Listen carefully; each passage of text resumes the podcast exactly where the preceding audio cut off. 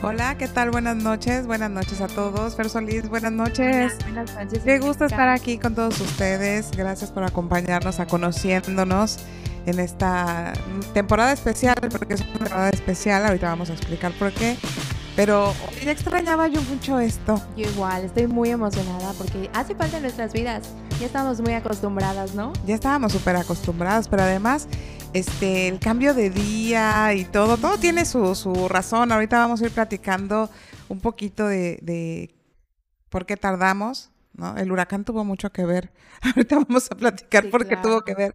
Pero este, por qué tardamos, este, por qué estamos saliendo a- ahorita El eh, domingo. en domingo, pues todo, todos los ajustes que hemos tenido que, que hacer porque ha sido un tiempo bastante interesante. Y súper interesante igual el nombre de la temporada especial, ¿no? La nueva normalidad. ¿Y ahora qué sigue en esta nueva normalidad? Porque, bueno, ya aquí tengo este, algunos comentarios, ¿no? Algunos comentarios respecto a todo, a todo esto. Pero, Fer, ¿cómo has estado? Cuéntame cómo te ha ido en este tiempo que no nos hemos visto en el aire. Muy bien, muchos cambios en mi vida. Yo creo que para bien, para crecer y con mucho trabajo igual, afortunadamente, gracias a esta parte de ya un poco la nueva normalidad, yo creo que muchas personas dirán trae muchos bene- beneficios y otras personas dicen pues trae un poco de desventajas, ¿no? Pero yo lo agradezco mucho en este momento. Qué bueno. Yo creo que, que pues por ahí vamos a empezar, ¿no? Ajá. Una, sí estuvimos mucho tiempo fuera porque desde el huracán, les voy a aclarar, desde el huracán nos quedamos sin internet aquí en el, en el centro donde trabajamos y apenas nos lo pusieron hace muy poco. Este, y no por Telmex. Aclaro que nos dejó plantados seis, seis veces. Entonces, este, y sí salió a nuestro rescate. Pues sí voy a hacer el comercial porque es la verdad. es la verdad. Pero bueno, fue una de las razones que nos detuvo. Y yo además yo digo que los tiempos son perfectos. Yo digo que los tiempos son perfectos. Y no sé si recuerdas la, cuando empezamos, cuando empezamos este, la idea del, del podcast y nos aventamos al ruedo. Ahorita que veíamos un poco cómo se prepara todo, si hubieran visto cómo empezamos de verdad, era una cosa, estábamos comentando cómo todo va cambiando y te vas enterando de algo nuevo y bueno, todo va evolucionando.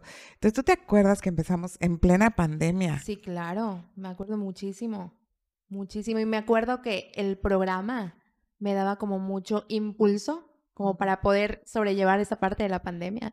Sí, fue algo súper interesante y fue una de las razones por las cuales elegimos viernes. O sea, primero empezamos a grabarlos y creo que se publicaban martes y después el viernes. Pero bueno, ahora que estamos regresando a un ritmo de vida, ya viernes era una fecha un tanto complicada. Porque bueno, tú, tú trabajas generalmente más los fines de semana. Entonces dijimos, bueno, ¿qué tal un domingo? ¿Qué tal un domingo donde ya todos estamos en casita, relajaditos, nos podemos tomar un cafecito? Acá, aunque no lo crean, está haciendo fresco, Ay, sí. como decimos acá en Mérida. Está haciendo fresco. Está este Para el cafecito y el para el pan. cafecito y el pan.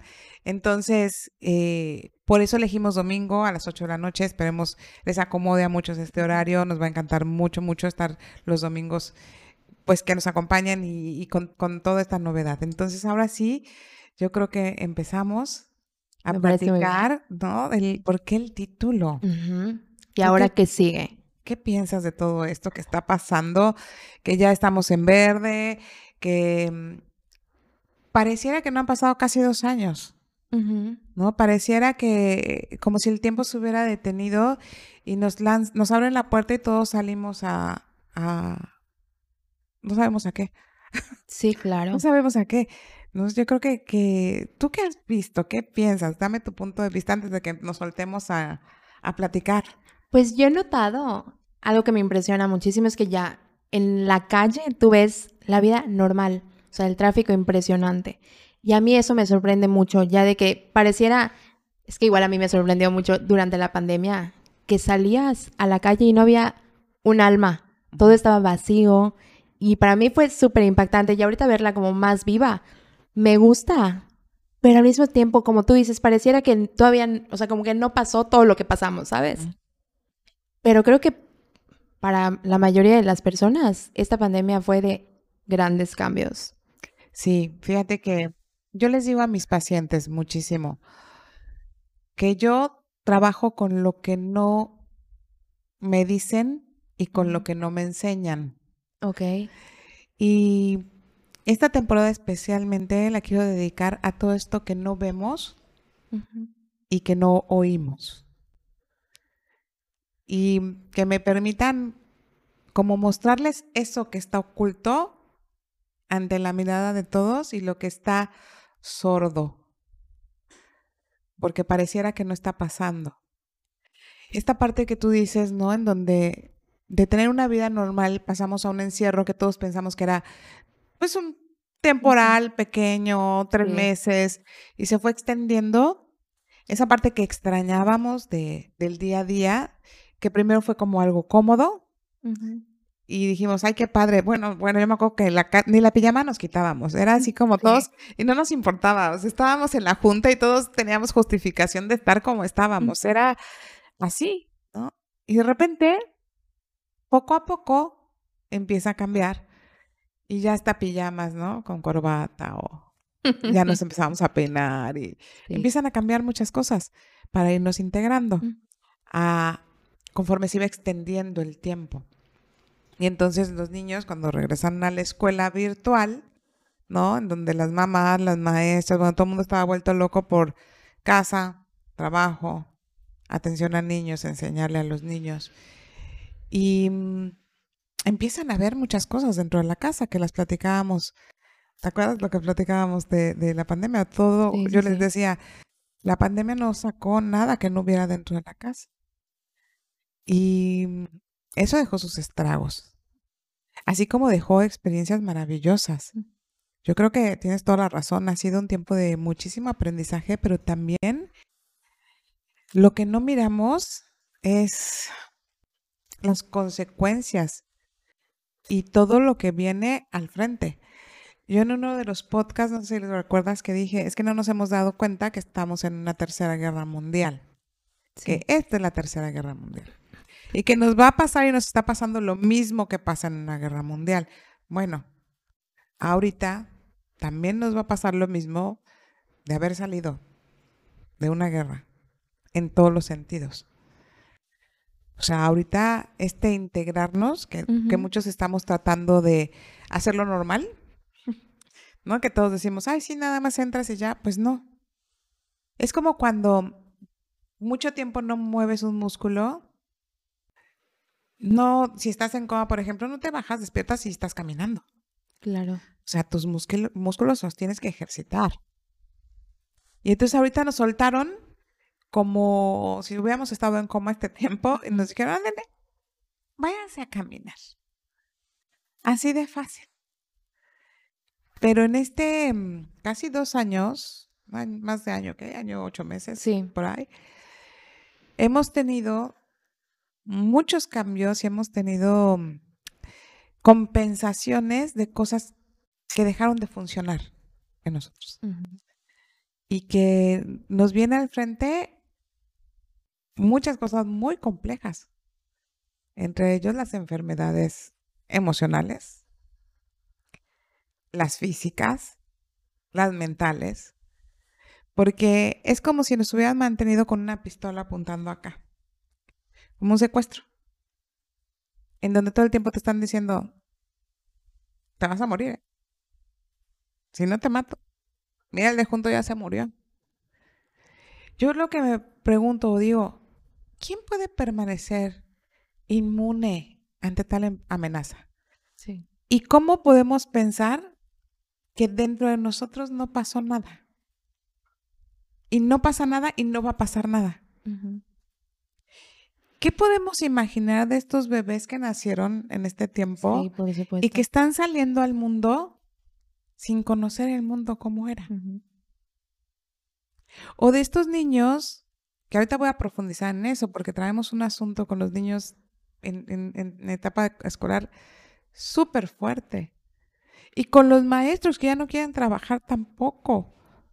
Porque además está muy complicado. Los que son híbrido, la mitad por, por internet, y tienes que atender a los otros niños que además ya no están acostumbrados a estar ahí Ujú. junto.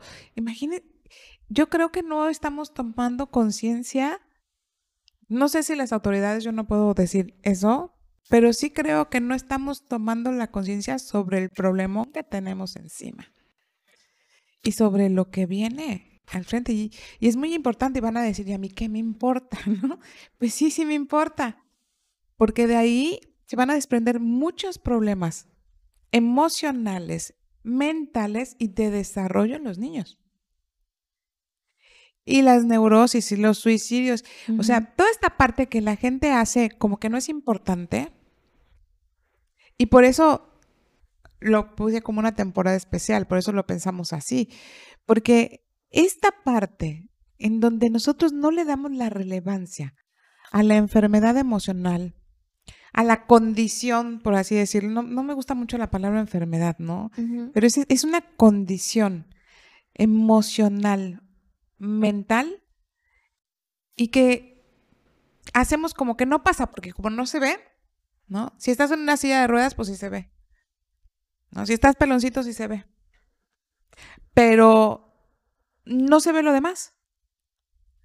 Sí se ve, ¿eh? Nada más que lo descalificamos. Sí, por supuesto. Sí se ve, pero no le damos la relevancia. A mí me parece impresionante cómo una persona puede decir expresamente que padece cierta enfermedad mental y muchos de nosotros podemos decir está exagerando, ¿no? Pero igual, justo platicaba con unos amigos acerca de eso y yo no sé si es una justificación, pero era como igual decir, es que ignoramos acerca de este tema y no sabemos cómo manejarlo cuando estamos frente a una persona que padece eso o cuando yo lo padezco. Claro, yo creo que es un asunto de creencias. O sea, yo creo que tiene que ver con las creencias. Yo no sé en qué momento, cuando para mí es una base para la salud física y biológica. O sea, toda la forma en que percibimos el mundo biológicamente se desata por un evento y por una emoción expresada o no expresada. El cuerpo manifiesta lo que la mente calla. A veces ni siquiera sabemos. Y si tomamos en cuenta que el cuerpo, su instinto básico y primario es el de supervivencia, te podrías imaginar el problema que tenemos encima cuando hemos sido amenazados en nuestra supervivencia, cuando mucha gente ha perdido personas muy cercanas, hemos perdido. Cuando tanta gente se ha quedado sin trabajo, cuando ha habido tantos divorcios, cuando hemos descubierto tantas cosas ocultas que nuestros hijos tenían, es que no nos conocemos. Nos dimos la oportunidad obligada en la pandemia para voltear a vernos un ratito pero no me voy a desviar. Voy a poner un ejemplo, ¿no? Que está pasando mucho en, ahorita. Que ya venía pasando, que esto es, esto es algo súper interesante, porque ya tiene unos años que hablamos de trastorno de ansiedad y depresión. Muchísimo. ¿No? Bueno, el tafil, bueno, lo conocemos todos. Entonces, usted lo que tiene es ansiedad. Está bien, Perfecto. Tiene ansiedad y ¿qué hacemos con esta ansiedad? Claro. Pues te dan un medicamento y ya está. ¿No? Se acabó el asunto. Y jamás investigamos más. Y entonces, hoy por hoy, todo mundo tiene trastorno de ansiedad. Pero viene desde antes. ¿Qué pasó con esta pandemia? ¿Te acuerdas que cuando hablábamos de la ansiedad yo les decía es el pensamiento a futuro, ese pensamiento a futuro? Pues imagínense todo lo que generó la pandemia en el pensamiento a futuro. Y la depresión viene del pensamiento del pasado, ¿no? Hacia atrás. Y entonces, ¿cómo no añoramos lo que teníamos o cómo no vemos qué va a pasar? ¿Ok? Entonces, son condiciones que ya tienen mucho nombre, están muy sonadas, muy medicadas, pero no están solucionadas y no están informadas, porque seguimos pensando que es una cuestión de templanza, que es una cuestión de echarle ganitas, ¿no? Que te ven deprimido y, te dicen, ah, ya, piensen cosas bonitas, mira, vamos a hacer esto, vamos a hacer aquello. Y la verdad, tú no puedes llegar a alguien que tenga cáncer a decirle, ay, ya, nada más porque te pusieron quimio, ¿en serio? nadie lo hace, ¿verdad? Yo no sé por qué las personas a las que se le nota la enfermedad merecen respeto ¿Y por qué las personas que tienen una condición emocional o mental no merecen ese respeto? Porque es una cuestión de respeto.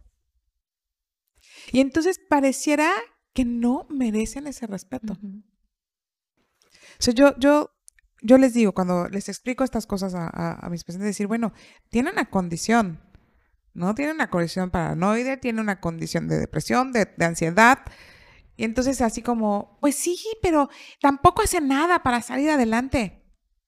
Entonces les digo yo, a ver, si vieras a tu mamá en una silla de ruedas, te acercarías y le dirías, mamita, ándale, levántate a correr el maratón, échale ganitas, ve. ¿No? ¿Y por qué no? Porque es una falta de respeto. Ah, pero sí, como no hay silla de ruedas, sí puedes decirle a una persona que tiene depresión, levántate, échale ganitas. Nada más porque no está en una silla de ruedas.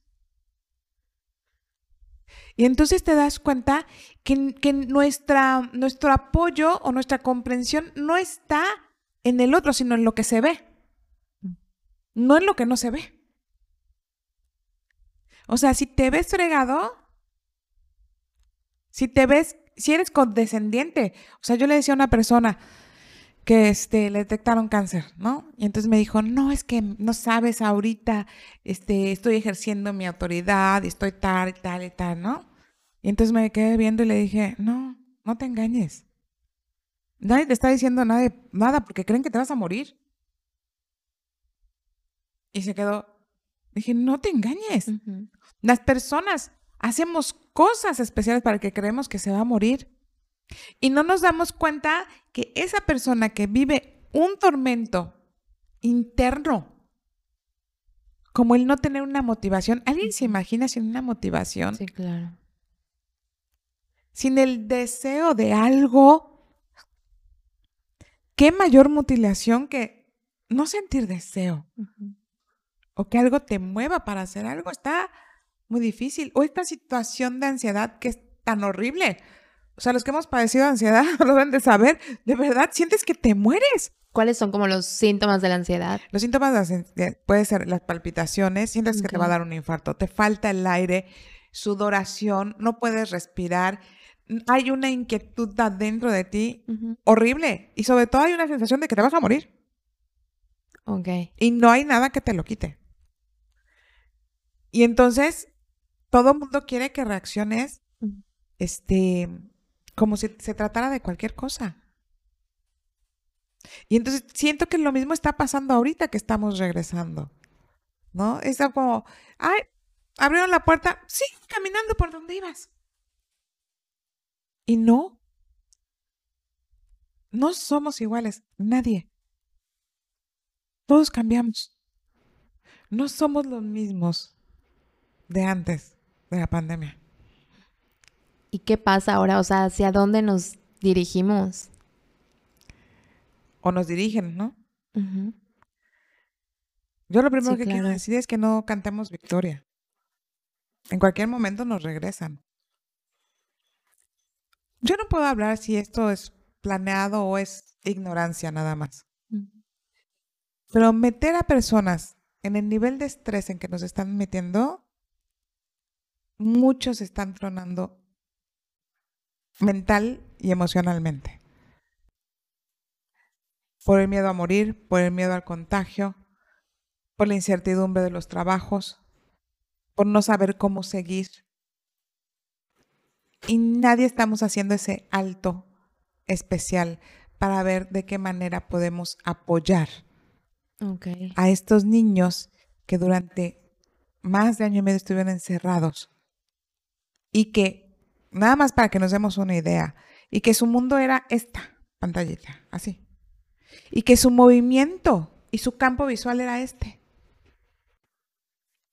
El otro día me decía una maestra, estoy impactada porque mi niño que da la vuelta, da la vuelta así, no gira en la cabeza.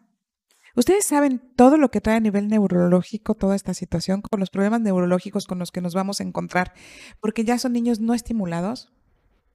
No, o sea, ¿podrías como hablarnos un poquito de eso? O sea, todos los niños que están ahorita en este campo visual dejan de tener conexiones neuronales.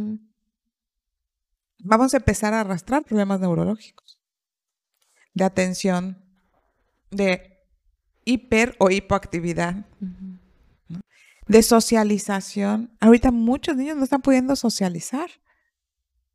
Dejamos de estar como pues presentes en ese día a día, y entonces se vuelve irreal para ellos la socialización, algo que es tan necesaria, pero además con todas las condiciones, bueno, estuvieron haciendo memes muy chistosos, la verdad, sobre el regresar, ¿no? Y, como comerciales de, hijita, lleva esto y lleva aquello. Ah, y entonces, ¿no? Esto buenísimo, ¿no? Y entonces los niños llegan y se abrazan o se intercambian el, el, el cubrebocas. O sea, porque son niños. Porque son niños. ¿Cómo le explicas a un niño toda esta situación? Pero además, ¿cómo? Si nadie nos está diciendo nada, ni nadie nos está orientando para esta parte. Yo creo que ese es un trabajo, por un lado, nosotros los psicólogos, hacernos entender que el cansancio que tiene, mucha gente está muy cansada del regreso, porque evidentemente la actividad no es la misma. La alimentación no fue la misma, las horas de sueño no fueron las mismas, toda la actividad física y mental no ha sido la misma. Yo digo, ¿de verdad creemos que no vamos a tener ninguna consecuencia? Que nada más se abre la puerta al toro y a ver cómo le va. No, no, no. Tenemos que empezar. Si no tenemos un apoyo afuera, esto lo, lo estamos haciendo para tocar un poco la conciencia y ver qué podemos hacer con, la, con nuestra familia. Siéntense a preguntar cómo se sienten. ¿Qué te está pasando? ¿Cómo estás viviendo el acercarte nuevamente a la gente? ¿Vas con miedo, con desconfianza? ¿De qué manera te podemos apoyar? Aquí lo único que nos va a proteger es la red de apoyo familiar y de amigos muy cercanos, con los que es muy importante platicar todo esto que no estamos viendo.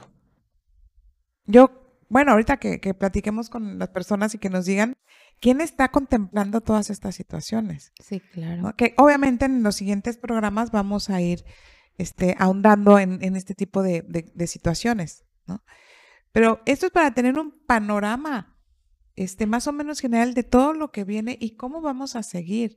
O sea, vamos a tratar de dar algunos tips para, para ir detectando situaciones, pero la red de apoyo que tengamos va a ser muy importante.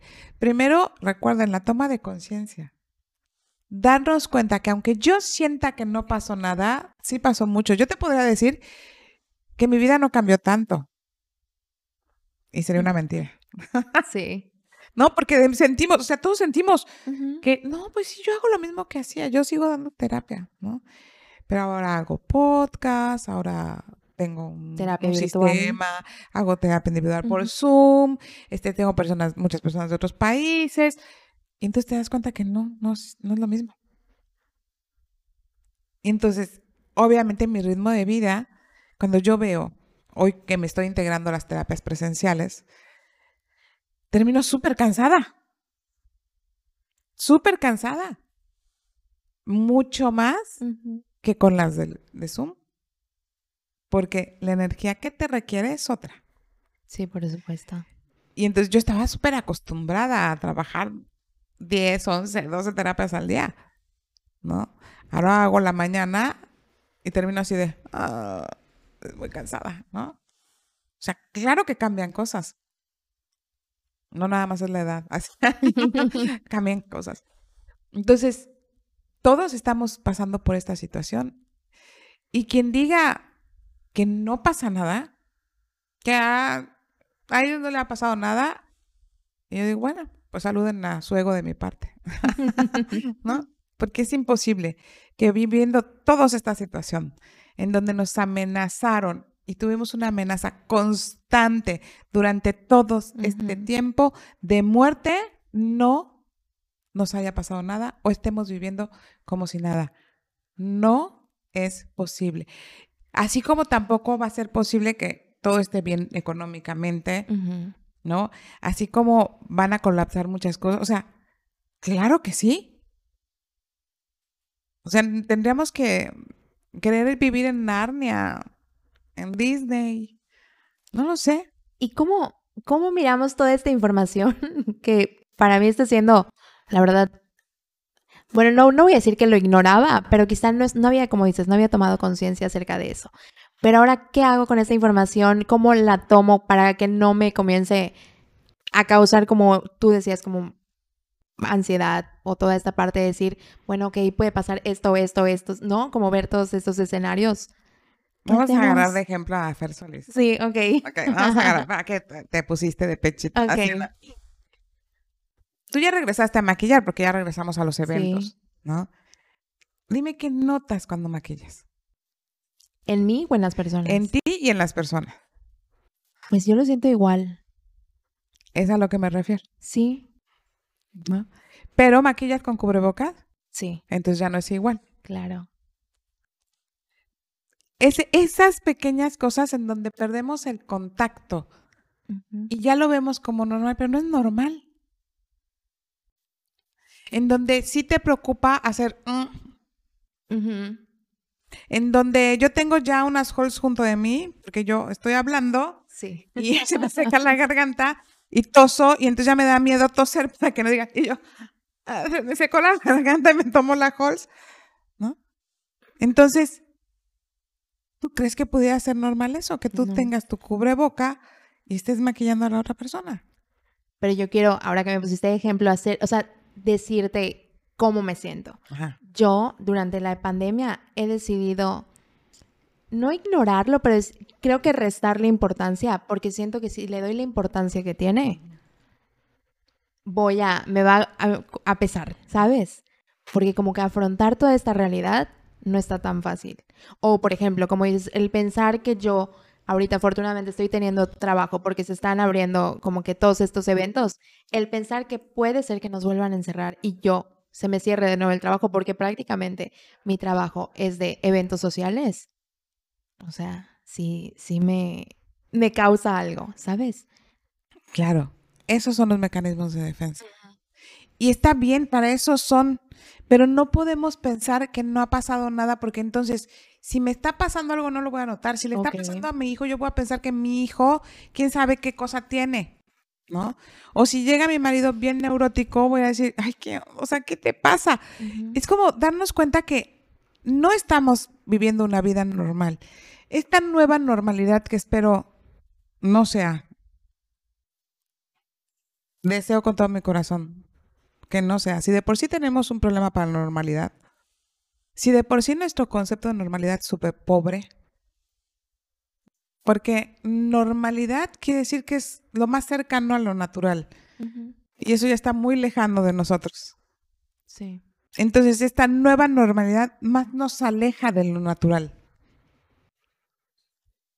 Cada vez siento que nos van aislando y van generando condiciones pues muy complejas de vida. Yo les digo a mis pacientes, yo las historias no las puedo cambiar. Lo que pasó no se puede cambiar, pero cómo miramos las historias sí. Pero para eso necesito mirar la verdadera historia Claro. y las verdaderas situaciones, porque si no, solo es una percepción y no se trata de generar pánico. Al final del día, cuando, cuando alguien se muere o cuando tenemos mucho miedo, me dicen, es que tengo miedo de que se muera. Y yo, pues la misma posibilidad de que se muera él, tengo yo o tú, porque estamos respirando. Pero nadie tomamos conciencia, porque entonces a algunos les daría mucho miedo saber que si respiras te vas a morir. no necesitas estar enfermo, necesitas estar vivo para morirte. Nada más necesitas eso. Pero un poquito de conciencia sobre eso, de conciencia, no de miedo, de conciencia, haría que aproveches más el día, haría que no estés peleando con la gente, que disfrutes lo que haces, buscar tu buen vivir. Un poquito de conciencia. Porque como el otro se puede morir en cualquier momento o yo me puedo morir en cualquier momento, pues mejor aprovechamos lo que hay. Y sería como una actitud. O sea, más que nada este programa es un poco eso. Es como invitarles a que con esta situación, si nosotros nos atrevemos a mirar que no está pasando lo mismo, que no podemos integrarnos, porque entonces, ¿dónde está el aprendizaje? Entonces, lo que se activa es el miedo y seguimos en ese miedo y en ese modo supervivencia y ahí es donde vienen las consecuencias de las cosas, porque entonces no vemos de qué manera podemos ayudar, cooperar, cambiar, mejorar. ¿Cuánta gente no está así súper miedosa de todo? Sí. Muchísima. Pero también hay otra tanta que ya está haciendo como si nada. Como si nada. Y entonces dices, bueno, ya, por favor, o sea, ves a las fiestas y dices. Tienes toda la razón. Estamos como muy opuestos, ¿no? O estoy viviendo la vida como si nada, o como siendo muy precavido con todo. Y quizá entonces es encontrar como esta parte equilibrada. Para que vivas bien. Porque no nos damos cuenta que en esos miedos no vivimos bien. Sí. Nada bien. ¿Y qué pasa con este miedo, por ejemplo, que tenemos como a todo lo que está sucediendo? ¿Cómo lo podemos manejar? Bueno, lo que pasa es que ahorita, ¿por qué estoy diciendo esto? Porque va a haber muchas manifestaciones en el cuerpo.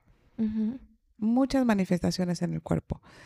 Em, muy probablemente los niños van a empezar a enfermarse, a generar cosas. Porque esta nuevo, integrarse nuevamente o volver a esa socialización está muy, muy complejo para ellos. Romper el ritmo que tenían. Yo les digo a los papás, de verdad, mándenlos sin miedo. Mándenlos sin miedo. Yo sé que es bien difícil que soltemos a los hijos, pero mm, pensamos en la consecuencia de la enfermedad, pero no pensamos en la consecuencia de la otra enfermedad. Claro. Que puede ser peor. O sea, un niño deprimido es terrible. He tenido varios casos de niños deprimidos y personas muy jovencititas y mayores de edad deprimidos, adolescentes. ¿No? Deprimidos. Ah, pero ¿cómo? Eso no es COVID, ¿no? Ay, ya dije eso. Hay que lo corten. Ah, este, pero como eso no es la enfermedad de moda, entonces eso no cuenta y eso es súper grave.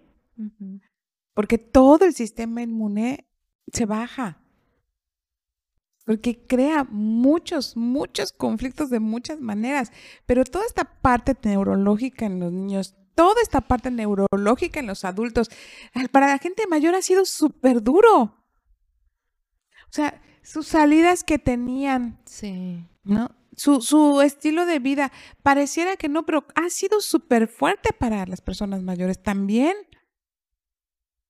Y entonces están empezando a presentar muchas condiciones por el estar encerrados. Las personas necesitamos el sol, la luz, lo necesitamos.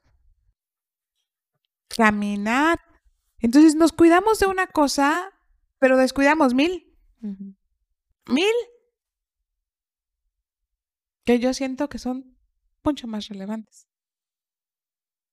Respetando lo que piensan las demás personas. Pero yo, para mí te voy a decir una cosa. El dolor emocional, yo que me ha tocado tantos años de trabajo con esto, es muy fuerte. Porque por lo menos cuando es un dolor físico hay morfina, ¿no?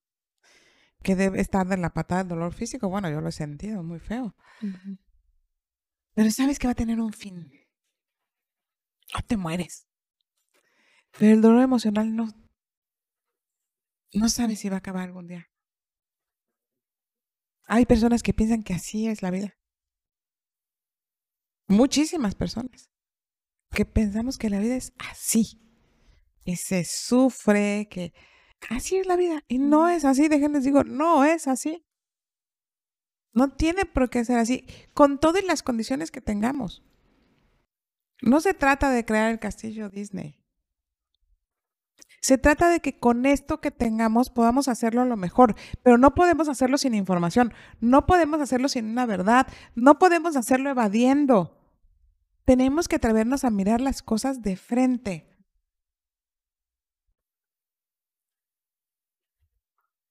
Hay que despertar. Ya estuvo bueno estar dormidos. Vamos a despertar de esto. Tomemos en nuestra mano nuestra vida. No las tenemos en nuestra mano. Sálganse, métanse. ¿Qué onda? Pónganse, Y sí, se- quítense. sea, sí podemos tomarla, tomar nuestra Claro. vida. Claro. Y cómo es con tanta pues información que tenemos y reglas, ¿no? Y órdenes, digamos de cierta manera, que acatar. Mira, ¿Cómo lo hay hacemos? que no, yo no digo que vayan por la vida sin, sin las restricciones o las medidas preventivas que nos dijeron. No, no, no. Me refiero a, a lo que está en nuestro control. O sea, cómo ha afectado mi vida, cómo ha afectado a mi familia, qué tengo que hacer para que esto se relaje, qué tengo que hacer para que podamos estar diferentes todos, ¿no?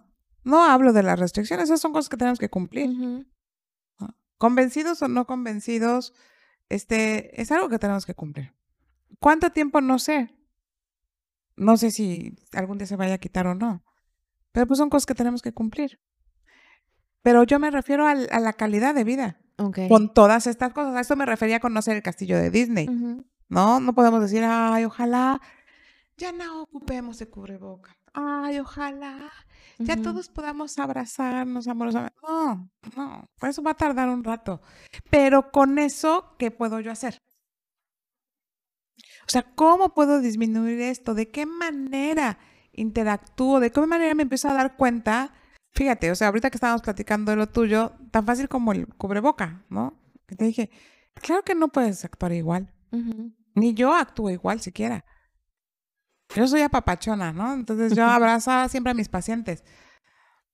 Los recibía con un abrazo y me despedía con un abrazo. Y ahora los veo y yo. "Ah". Tu ¿No? instinto. O sea, claro, mi instinto me, me manda a abrazarlos. ¿no? Pero pues obviamente las personas no saben y lo requerimos, caray, Ujú. lo requerimos. Pues hagamos una forma de abrazarnos sin que nos vulnere, ¿no? Voltea a tu casa para allá con tu coroca para... O sea, no sé, pero requerimos eso. Ese contacto con la gente, lo requerimos. ¿Y cómo puedo hacerlo cuando tengo mucho miedo a esta enfermedad? Porque yo he escuchado de mucha gente que prefiere como prevenirlo y evitar, por ejemplo, el contacto físico, etcétera. ¿Cómo, cómo lo hacemos? Para disminuir un poquito esta, no sé si decir la palabra para- paranoia que tenemos al respecto de todo esto. Pues si le tomas te vas a morir. Mira, yo creo que la gente que tiene mucho miedo a esto es porque le tiene miedo a la vida. Y yo sé que se ha llevado mucha gente. Pero las personas nos morimos. Y nos morimos en cualquier momento. No hay una enfermedad que sea garantía de muerte. Pero lo que sí puedo garantizar yo es mi calidad de vida. Y una persona que tiene tanto miedo a esto es porque tiene miedo a la vida, no a la enfermedad. Encontró muy bien el pretexto para esconderse en algo. Ok. Y puede sonar muy duro, pero es la verdad. Es la verdad. Y no te, te digo, no es que minimice la situación. Pero una gente que le tiene tanto miedo es porque le tiene miedo a todo. Al temblor, al esto, al aquello. Pero mira, te lo puedo garantizar, así te lo firmo. Son personas que no disfrutan de la vida. Una persona que disfruta la vida con cubrebocas, se sale a bailar. Ve la manera. Bueno, platicábamos al principio de la pandemia que yo amé a mis mariachis que pasaban Ay, a cantar en las cuadras con su cubrebocas y yo salía a cantar con ellos, me quería ir a callejonear con ellos. Y digo, qué maravilla que puedan hacer estas cosas. Eso es disfrutar de la vida y que puedas salir a tu puerta, ¿no? A cantar. Pero estas personas que tienen tanto miedo no, no, no se permiten disfrutar, ni adentro, ni afuera, ni en ningún lado, porque lo que le tienen es miedo a la vida, no a la enfermedad. A eso me refería. La enfermedad, esa enfermedad es el menor de nuestros problemas. Nuestras enfermedades emocionales y mentales son las que nos tienen mal y acabados. Y con la pistola que nos acaban de poner en la cabeza durante todo este tiempo, bueno, como digo yo, tenemos futuro. sí.